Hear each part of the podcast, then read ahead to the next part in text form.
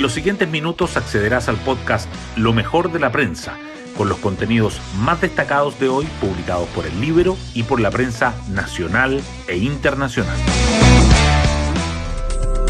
Buenos días, soy Magdalena Olea y hoy lunes 22 de agosto les contamos que a menos de dos semanas del plebiscito, anoche nuevamente el gobierno se desplegó en los medios de comunicación.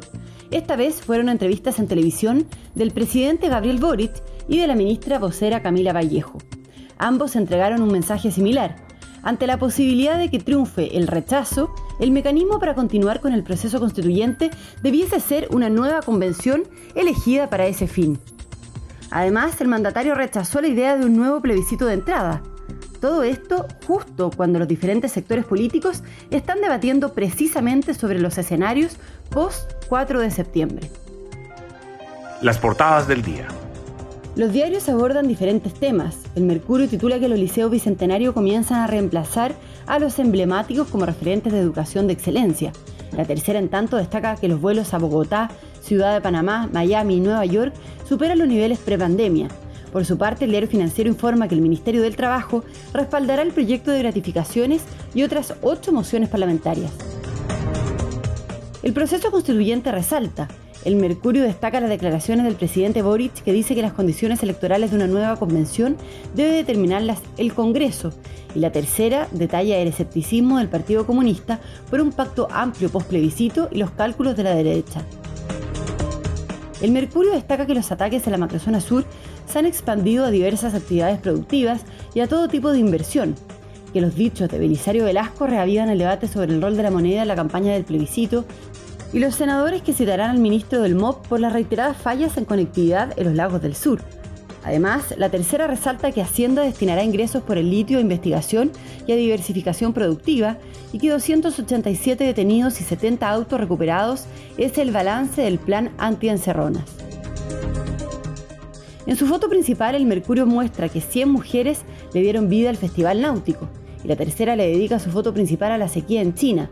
La gente se sienta en el lecho seco del río Yailin. Tanto el Mercurio como la tercera destacan además el fallecimiento del cantante Salo Reyes y la eliminación de Colo Colo de la Copa Chile. Hoy destacamos de la prensa. El presidente Boric dice que las condiciones electorales de una nueva convención debe determinarlas el Congreso en caso de triunfar el rechazo. En una entrevista televisiva insistió en la conveniencia de aprobar en el plebiscito la propuesta constitucional para no partir de cero.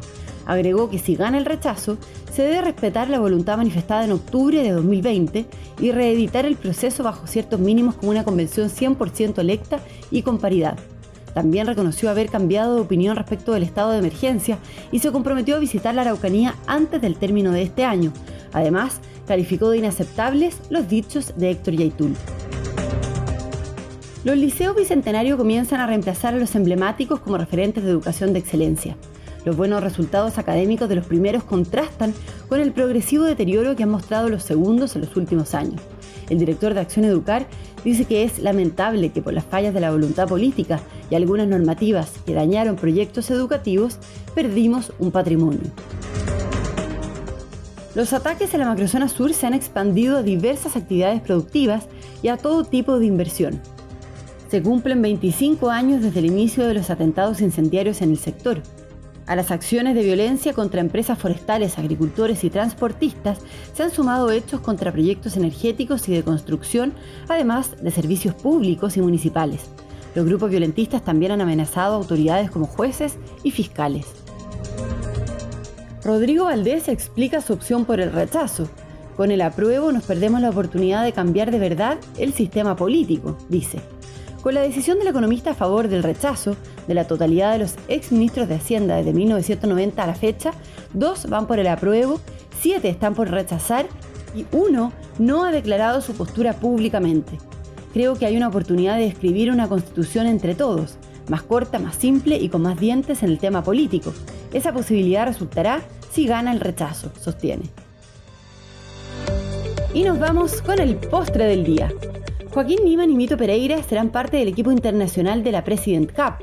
Los chilenos son los únicos latinos del plantel que reúne a los mejores jugadores no europeos ni estadounidenses del planeta.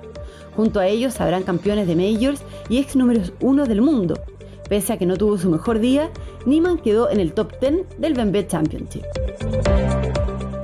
Bueno, yo me despido, espero que tengan un muy buen comienzo de semana y nos volvemos a encontrar mañana martes en un nuevo podcast, Lo mejor de la prensa.